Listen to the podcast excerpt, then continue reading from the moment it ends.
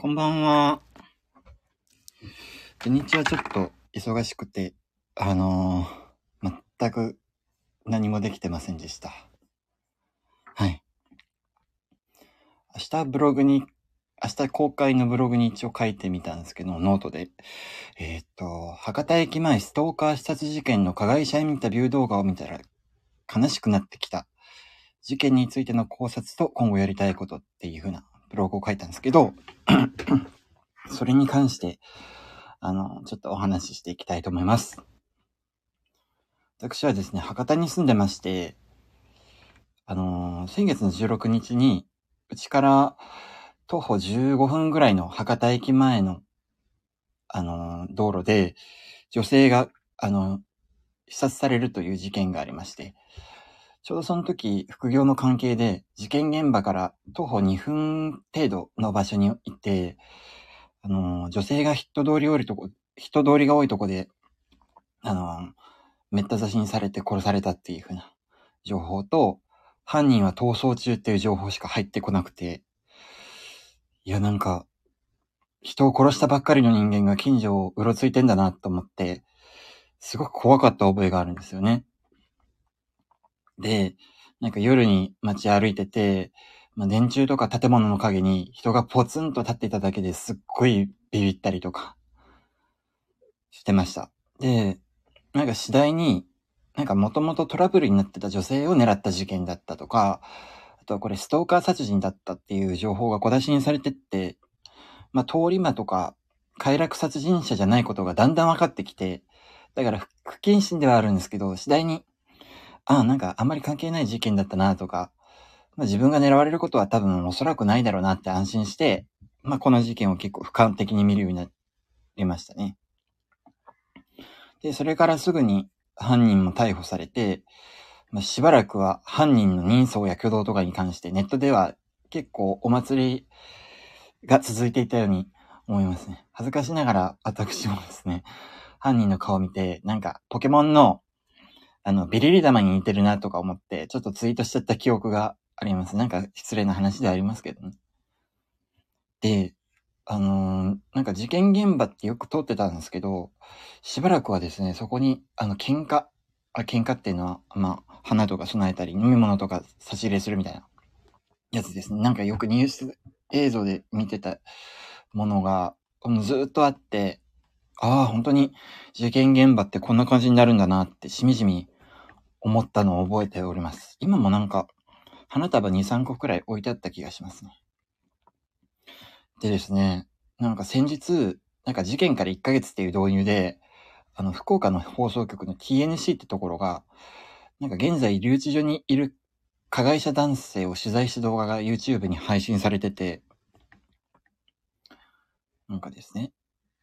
まあ、10分くらいの動画なんですけど、この動画を見て結構悲しくなってくることが多くて、で最初は何が悲しいのかはっきりしなかったんですけど、ある程度いろいろ考えてみて、なんでこ考えてみたので、ここにちょっと話してみたいと思います。で、あのーこのライブではちょっと、加害者男性の寺内被告に、がインタビューで話したことに関し、嘘はないっていう風な前提で考えてて、まあ話の内容とか態度とかからして、まあ、整合性も取れてるし、あんまり嘘はなさそうだなって思って、全面的にその寺内被告の言ってることに関して信頼している前提で進めたいと思います。はい。で、あの、まあ、動画の概要なんですけど、記者が、あの、寺内被告にいろいろ事件前後の話とかを聞いてるような動画になっております。で、まあ、まず、二人が出会った被害者女性と、あと、寺内被告が出会ったところからですね。なんか、寺内被告は大阪出身、大阪府出身で、2021年から福岡中洲の飲食店グループに行ってアルバイトをしていたそうです。まあなんか、あのー店の紹介動画とか見てると、声が太くて明るいコアモデのイケメンっていうのが印象でしたね。で、なんか、ムードメーカーになれて男女からもモテそうな感じだなと思いました。で、被害者の、あのー、川野さんっていう女性なんですけど、まあ、川野さんとは同じ飲食店グループで働いていたのが交際のきっかけだったようです。で、あの、川野さんは、なんか初対面の時から寺内被告のことをイケメンっていう風に気に入ってて、で、仲良くなって、あの、寺内被告からすぐに交際を申し込んで付き合うことになったようです。しかし、その飲食店グループではですね、あの、従業員同士の交際は禁止されてて、発覚した場合、男性側から罰金をオーナーに対して支払わなきゃいけないってルールだったようで、あの、二人は隠れて交際していたようです。で、交際から半月が経って2022年の10月に、あの、寺内被告がですね、酔って川野さんと喧嘩になってしまって、まあ、寺内被告の酒癖の悪さに、あの、川野さんいい加減嫌気がさしてしまって、一方的に別れを告げてきたそうです。で、その後川野さんが警察署に、なんか別れようと言ったのに聞いてくれないみたいな相談をして、で、寺内被告は問答無用で、あの、警察から警告をされてしまいます。で、これがきっかけで、寺内被告と川野さんの交際がですね、オーナーに知られてしまって、あの、まあ、従業員同士の恋愛はオーナーに対して罰金100万を払わなきゃいけないっていう風なルールの通り、あの、寺内被告がですね、オーナーに100万円を支払うことになってしまったようです。で、まあ、100万円支払うことになった上に、一方的にですね、川野さん側から接近、ああの、接近を拒否されて、っていうふうな、もう、泣き面に蜂みたいな感じになってしまったみたいなんですよね。で、もう、それで、まあ、怒りが溜まってしまって、あの、川野さんの職場の方に、あの、変装して押しかけたようです。なんか、スーツとか着て、カツラ被って、まあ、これは、あの、復縁を迫るとかいうふうなよりは、一方的に自分のことをストーカー扱いして、しかも罰金まで一人で背負うようにされて、っていうふうな不満を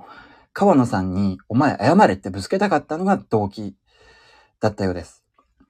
でもですね、やっぱり変装して会社に押しかけたのは、ストーカーだ、ストーカー行為だったよなっていうのは、寺内被告はあの、振り返るときに自分でもそう言ってました。で、あの、寺内被告はストーカー扱いした上に交際を表沙汰にされて、100万円の罰金を背負わされたことを謝れっていうふうに、あの、川野さんに要求しました。でも、川野さんからの反応は結構冷たいもので、あの、まあ、言ってたってか動画にあった言葉そのまま引用するんですけど、あの、川野さんこう言ったようです。あの、うちは関係ないよって言って。国家権力や国民のみんなが守ってくれるからねっていうふうに言い放ったようで、まあ、それ聞いて、寺内被告はそういうことを言うんやなって思ったそうですね。で、あのー、飲食店のオーナーも川野さん側に結構味方してる感じで、あの、寺内被告に関しては、あの、近寄るなとか連絡もするなっていうふうな冷たい態度取ってきた、取ってきましたね。で、あの、警察からは、あの、ストーカー規制法に基づいて、川野さんへの付きまとい禁止令を突きつけられたようです。で、もうそういうことがもう重なって重なって、もう寺内被告は川野さんに対して、嫌いとイラつきと怒りと全てが混じっていたっていうふうに話しています。で、まあそういう状況が続いた後に、ついに、あの、1月16日に、被告は、あの、寺内被告は事件現場に行って偶然、川野さんと再会します。で、あのもう怒りの思いで川野さんに近づいて、もうその場で、おめえ舐めとんのか？とか、謝れよとかいう風に、あの、ついつい言ってしまって、そこで口論に発展します。で、その時に、運が悪いことに、その日、寺内被告のカバンの中に包丁が入っていたようです。で、なんで包丁が入ってたのかっていうと、あの、被告には、なんか街でトラブルになっていた相手が他にも存在するらしくて、まあなんか、喧嘩とかになったのかなとか。で、その相手からの襲撃に備えて、あの、2022年の9月から常にカバンに刃物を忍ばせていたっていう自衛手段のためですね。そういうふうな偶然が重なってしまったっていう悲劇って、川野さんからはずっと警察警察って言われて、周りからもストーカーって罵られて、あの、寺内被告の辛い思いとか状況に対して、一言ごめんの言葉すらない。ごめんっていう謝罪の言葉すらないっていうふうなところに腹が立って。で、あの、寺内被告が言うには、出会う場所とタイミング、向こうの言い分とか全てが積み重なった。今までのことが走馬灯のようになって火を飛ぶくらいに刺した。というふうに寺内被告は語っております。事件の時は怒りが爆発して頭頭が真っ白になって気づけば地面に倒れる川野さんの後頭部が見えたようです。で、あの、逃走、それから現場からすぐにまずいと思って逃走したんですけど、あの、逃走中は、あの、身を隠しながら自殺を考えていたというふうに被告は語っております。で、あのー、まあ、事件から1ヶ月ですね。未だに、あの、寺内被告は苦しみ続けているっていうふうな話だそうです。で、1月18日事件から2日後に、もうすぐに被告は逮捕されて、あのー、寺内被告は逮捕されて、で、逮捕された時に、その日はちょうど川野さんの誕生日だったそうですね。で、それを聞いた寺内被告は思わずあの涙を流したと語ります。なんかここからちょっと記者との会話をちょっとだけ引用するんですけど、まあ、会話形式でですね。記者。事件について後悔は？被告。もちろんありますよ。後悔。あいつの幸せを奪ってしまった。記者。時間を戻したい被告。戻したいですよ。その気持ちがあるから寝れないやないですか。俺は叩かれてもいいんですよ、俺は。死刑やったら死刑でいいんですよ。まさか俺がストーカー事件を起こすとは思わなかった。ストーカー事件を起こして捕まった人の気持ちが今わかる。で、まあ、引用ここまでですね。で、現在、拘置所に、あ、留置所か。留置所に交留されている寺内被告で、もう今でも毎日のように、もう1ヶ月が経ってるんですけど、今でも夢に毎日、あの、川野さんが出てきて、夜中に飛び起きて、川野さんの名前を叫ぶこともあるようです。で、今も事件がフラッシュバックしてなかなか眠れず、もう寝ても夜中の3時とか4時に目覚めてしまう。で、今は睡眠導入剤を飲んでいるそうです。っていうところまでが、あの、動画に、動画であの、いろいろ言われていたことなんですよね。動画で、あの、被告へのインタビューとかで、あの、語られていたことですね。で、こっからなんですけど、あの、こっから自分が思ったことですね。なんかこの動画を見て、なんかすっごい後味の悪い思いが組み上げてきて、ななんで、思ったことを何点か、あの、まとめてみたいと思います。で、まあ、動画で話している被告の話を全部信じた上での考えなんで、まあ、どうしても寺内被告の方に寄り添った内容になってしまうんですけど、まあそこら辺ちょっとご了承ください。まず一個思ったのは、まあ、最初からストーカーだったのかって話ですね。ストーカーにされてしまったんじゃないかっていうふうに思いますね。で、あの、最初に川野さんが警察署の方に、あの、別れようと思ったのに聞いてくれないって相談したときに、あの、か、寺内被告っていうのは本当にストーカー行為をしていたのかって思いますね。で、あの、その後に寺内被告が川野さんの、あの、職場に変装して訪れたことに対しては、寺内被告は、あれはストーカー行為だったっていうふうに自覚をしてるんですよ。で、つまり、ある程度寺内被告っていうのは、自分の行為がストーカー行為かどうかっていうのを俯瞰して見れるっていうことがわかるんですよね、そこで。でも、川野さんが最初に警察に相談した時って、寺内被告自身はどういうストーカー行為をしたのかとか、ストーカーをしたのかっていうことは語ってないんですよ。だから、なんていうか、まあ、なんでだよとか納得できないっていう思いで、単に別れ話がこじれてしまっただけなんじゃないかなって思って、実際二人は付き合ってたんですよ。なのに、勝手に警察に相談されて、まあ、ストーカー扱いを受けるっていう。で、完全に自分が悪者としてそれからは扱われてしまう。っていうような流れがあったんじゃないかなって勝手に思っております。で、寺内被告っていうのは、本当に最初からストーカーだったのか。周りからストーカー扱いされた結果に、結局モンスターになってしまったんじゃないかなっていうふうに、あの、まず、それを一個思いました。で、次、二点目。男、男側のみに課せられたペナルティ。まあ、先ほども、あの動画の中で説明があったんですけど、あの、従業員同士の交際っていうのは男性側にあの、罰金100万円なんですよ。この事件でですね、自分が一番納得いかない部分で、あの、解雇だったらわかるんですよ。でもなんで罰金なんだろうなと思って。しかも、100万円って結構法外な値段だと思うんですよね。なんか、あの、交際がバレてしまって、すごい大きな損害を与え与えたわけでもないし、それになんでそれをオーナーに払うのかっていう。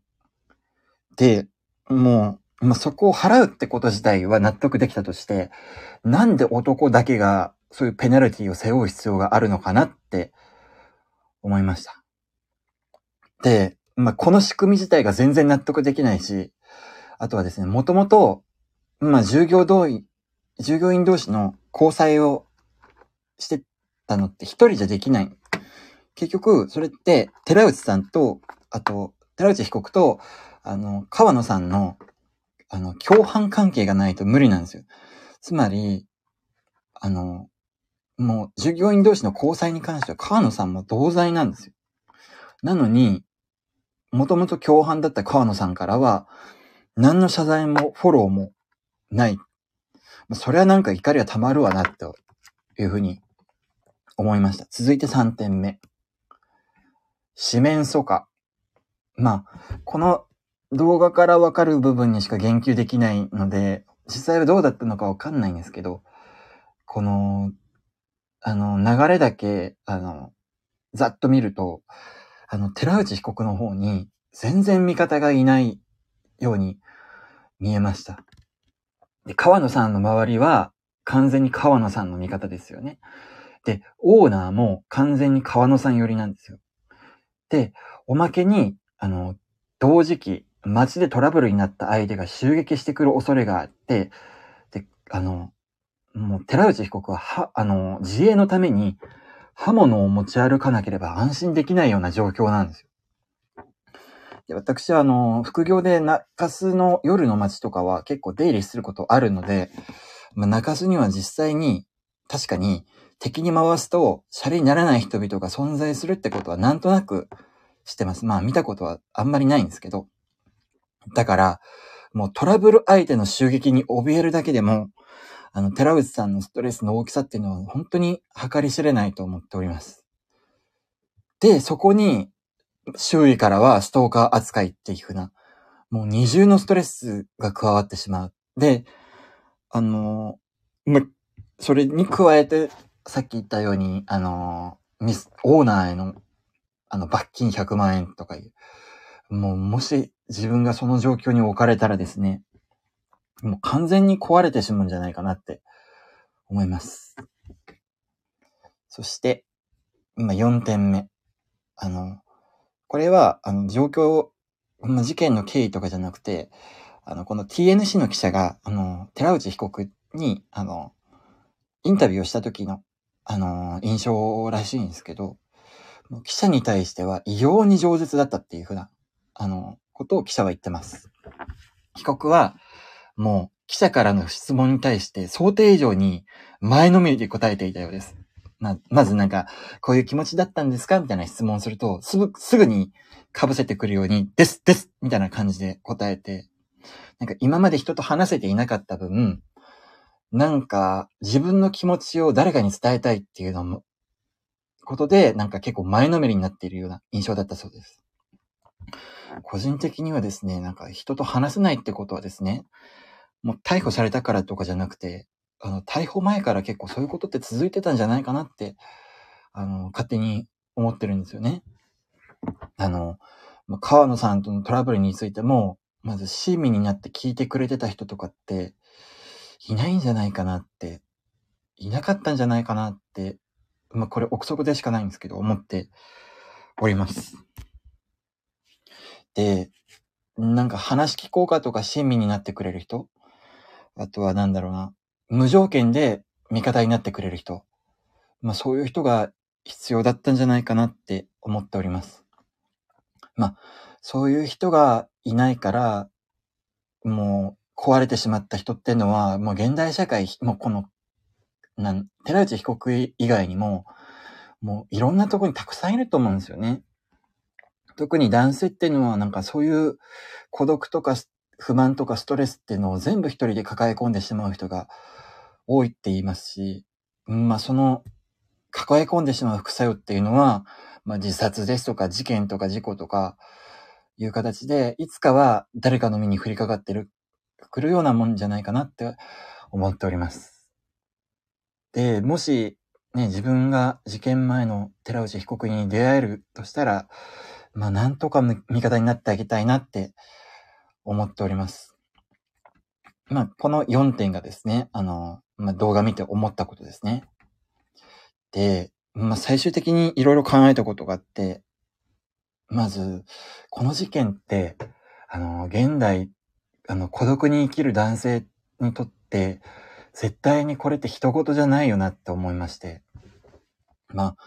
この事件について動画を見て、まあ、単なる猟奇殺人とか、自分勝手な殺人じゃなくて、もう現代に生きる孤独な男性の身に深く関わってくる事件だっていうふうに思いました。なんか突きつけられた孤独とか、周りからの冷たい態度によって人は簡単に壊れてしまうし、あの、壊れた場合の影響っていうのは計り知れないと思います。あの、報道直後は、まあ、寺内被告の人格に関して、あの、ツイッターとか掲示板で、まあ、批判したり、茶化したりするような声が多く見られて、まあ、っていうのもやっぱり寺内被告って、まあ結構こわもてで、まあ、雰囲気も所作も結構やからっぽいっていうのもあって、そういうのが災いしてしまったんじゃないかなっていうふうに思っております。でも、あの、動画で、あの、本人の語る内容を聞いて、あの、内面っていうのは自分たちとそんなに大差ないんだなってことが、なんとなく分かってききましたね。うん。なんか、決して、あのー、なんだろうな。もともとクズだった人間、クズ人間だった輩が、いつかは何かやらかすと思ってたら本当にやってしまったみたいな事件じゃないんですよね。なんか、ネットとかだと、なんか、うん、まあ、口の悪い人たちっていうのは、まあ、こういう救いようのないクズがもともといて、それを社会から隔離する方法がないから被害者が出るんだみたいな感じの、あの、論を展開する人が結構いるんですけど、あの、個人的にはそうじゃないんじゃないかなって、あの、思ってますよね。で、まあ、彼には何が必要だったのかっていうのを考えてみたんですけど、やっぱり話を聞いてくれる人とか、あとは味方でいてくれる人が必要だったんじゃないかなって、あの、思ってます。まあ、100万円の罰金を課されてしまった寺内被告に対して、なんか元気出せよとか、ご飯をおごってくれる人だったり、あとは2時間でも3時間でもなんか川野さんに対する恨み事とか悪口を聞いてくれたり、ある程度は結構わかるとか言って同調してくれたりするような人だったり、あとはなんかオーナーに罰金払うみたいなシステムに対して一緒に疑問を持ってくれて、なんか、オーナーに対して抗議してくれるような人だったり、あとは、あの、トラブル相手からの襲撃を、あの、寺内被告怖がっていたので、そういう時に一緒に歩いて、一緒に外で歩いてくれる人だったり、あとは、なんだろうな、まあ、遊びに連れ出してくれる人だったり、あとは、あの、川野さんに対して代わりに、あの、ちょっとひどいんじゃないみたいな感じの講義をしてくれる人だったり、なんかそういうふうなアプローチっていっぱいできると思うんですよね。まあそういう人が多ければ多いほど、あの、寺内被告っていうのは事件のあのトリガーから遠ざかっていったんじゃないかなと思っております。もし自分があの、寺内被告と親しかったら、この記事で紹介した施設に連れて行ってあげたいなって、この施設、この記事で紹介した施設っていうのは、あの、ちょっと前にあの紹介したですね、あの、物を壊して、あの、ストレス発散するみたいな施設ですね。うん。に連れて行ってあげたりしたいなって思っいますね。で、まあ、まあ、最終的にいろいろ考えたんですけど、まあ、まとめと今後やってみたいことっていうので、まあ、このき、あの、今回結構あの、寺内被告に、あの、過剰なまでに結構寄り添って、彼の起こした事件っていうのは、一言じゃないんだってことを、あの、話してみました。まあ結構感情も、自分の感情も結構、あの、絡めまくってますね。で、うんまあ、寺内被告がやって、やってしまったことはやっぱり、人殺して最低な犯罪で、まあ、こういう追い詰められたは、まあ、最低な犯罪ではあるんだけど、やっぱり追い詰められた末での、あの、事件だったっていうことも、ちゃんと、あの、まあ、弁護士からもちゃんと主張してもらって、うん、まあ、刑罰はもちろんあるでしょうけど、まあ、公正に向けて、あの、前向きな感じの刑罰になっていると嬉しいなと思います。であとは、あの、服役を終えて刑務所から出てきた時も、また孤独とか四面楚歌な状況ってのが起こらないように、周りからサポートがあればいいかなって思っております。で、なんか今後ちょっとやってみたいなと思うことがいろいろあって、あの、まあ、寺内被告みたいに結構追い詰められたり、四面楚歌になったりっていうんで壊れてしまう人間が出ないような活動ってなんかできないかなとか思ってますね。まあ、今のどうしようもない状況っていうのを吐き出したい人って結構いる、今たくさんいると思うんですよね。で、そういう人たちの吐き出したい思いっていうのを受け止めるような活動とかですね、なんかないかなって思ってます。まあ今でも、なんか命の電話とかカウンセラーって結構あると思うんですけど、まあ、命の電話ってなかなかつら、つながらないことで有名ですよね。で、あとはなんかやりたい、命の電話やりたい人がいても、なんかあの試験とかが、研修とかあったり、支払う金が異常に多くて、もうハードルがべらぼうに高いらしいんですよ。だからあの、人手が常に足りてないようです。命の電話っていうのは。あとはですね、カウンセラーに関してはですね、まあ、あるんだけど、相談したい場合って本当に高いんですよね。有料で。30分1万円とかいうのがザラで、なんか本当に風俗並みに取るなと思って。自分もですね、結構あの、いろいろ追い詰められた時に、まあ誰かに相談したいなと思ってカウンセラーってググったことあるんですよ。で、その時、悩み聞いてもらうだけでこんなに金がいるんだっていうふうに思って結構、その時闇が結構深くなっていたような記憶がありますね。まあ、まあ資格があって、カウンセラーっていうのも資格があって、まあ適切な処置とか対応ができる分結構値段が上がってしまうっていうのは当然だとは思うんですけど、まあだから今考えてるのは、まあ命の電話とかカウンセラーみたいに、まあ心理的に適切なアプローチとか諭したりとかできないけど、なんかただ話を聞いて、もうた、ひたすら味方でいてくれるような友達みたいな存在っていうのがあるといいなと思って、まあ、相手が怒ってた場合は一緒に怒って、まあ、泣いていた場合は同情してあげて、まあ、アドバイスとかは、あんまりアドバイスしようってなると結構失敗して、あの、事故ったりすると思うから、まあ、あんまりできないとは思うんだけど、でも、アドバイスできなくても、とにかく、なんか味方でいてあげるっていう安心感を与えられる存在っていうのがいるだけでいいかなって思ってますね。で、結構同じようなこと考えてる人がいるらしくて、ここならと、ここならっていうなんかサイトあるじゃないですか。そこでは結構、それと似たようなことを、あの、1分100円とかでやってる人が多いみたいですね。うん、自分も結構近いうちやってみようかなって思います、そういうの。まあ、ここならとかでやる場合はシステムの関係上、有料じゃないとできないんですけど。まあ、だから近くに住んでる困ってる人とかがい、とか、あとは、ツイッターの DM とか、あと、まあ、なんならここのスター F とかで、まあ、声をかけてくれたような人に関しては、いろいろお話聞いたり、あの、一緒に寄り添って考えてあげたり、あとは、まあ、とにかく味方でいるっていうふうなことをやっていきたいなって思っております。本当に今って、まあコロナもあったりして、本当に孤独な人が現代社会多いと思うので、まあ孤独な人たち同士、味方同士でいられるような雰囲気にしていきたいなというふうに、あの、この事件の、あの、インタビュー動画を見て思いました。っていうのを、あの今日一生懸命、あの、ブログで 書いてました。まあ、明日、公開します。まあ、なんかさっき、ブログの記事をまんま読んだりして、あの、あの、よくわかんねえ箇所があったと思うんですけど、まあ、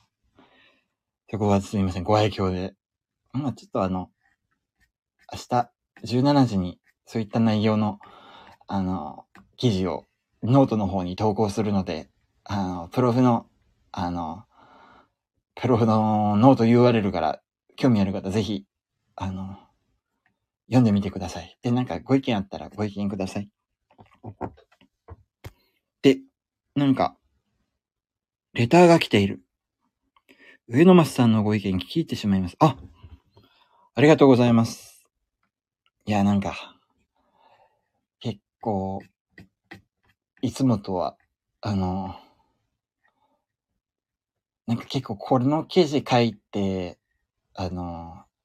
この動画を改めてよく見て、もう本当に、ど、この記事書くときも動画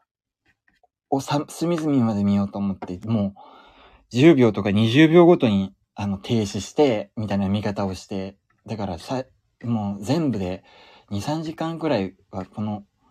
動画に付き合ってて、なんかもうそしたら本当に今日落ち込んじゃって、いや、確かに、あの、被害者の方ってすごいかわいそうなんですけど、なんかそれ以上にこの加害者男性の、あの、寺内被告っての、めちゃくちゃかわいそうだなと思って、すごく落ち込んでしまいました。まあでも、落ち込みつつもちゃんと、あの、記事を書けたので まあなんかこういうふうな、あの、まあ自分はまだノート投稿者としては結構弱小なんですけど、まだ結構1ヶ月後の動画とか見てない人も多くて、まだ、あの、寺内被告はもうただ頭のおかしいストーカーで、もう逮捕されてよかったよみたいな感じのところで結構止まってる人が多いと思うんですよね。だからそういう人にそういう人たちにこの記事がなんとか届けばいいかなって思ってます。うん。やったことは確かに悪いんだけど、やっぱり、あのー、本当に、かわいそうだなって思ってしまうので、まあ、なので、このスタイルでもちょっと、あの、切り、行ってしま、切ってくれた方がいて、あの、嬉しいです、なんか。まあ、あの、今後も、寺内、寺内被告どうなるのかなっていうのちょっと気になるんですけど、まあ、ニュースとかちょっと注意して見ていこうかなって思ってます。なんか、出てくる時とかに、ね、もしなんか助けが必要だったりしたら、あの、助けてあげたいですよね。なんとかして。どんくらい出て、出てこれるのかなね、なんか、今のまんまじゃもう世間的な悪者、もう本当にボロボロになった上に、世間的な悪者として生きるっていうの本当にかわいそうだなって思って、まあなんとかなればいいかなと思っております。というわけで、えー、っと、この動画について語りたかったか。後でちょっと動画の URL、あのー、概要欄の方にあの、置いておくので、もし、あの、興味ある方、この動画見てみてください。まあ、結構自分も落ち込んだんで、あの、結構 この動画見ると、まあ、落ち込む人結構落ち込むと思うので、ちょっと心してご覧ください。はい。というわけで、あのー、本日のライブ以上になります。聞いていただきありがとうございました。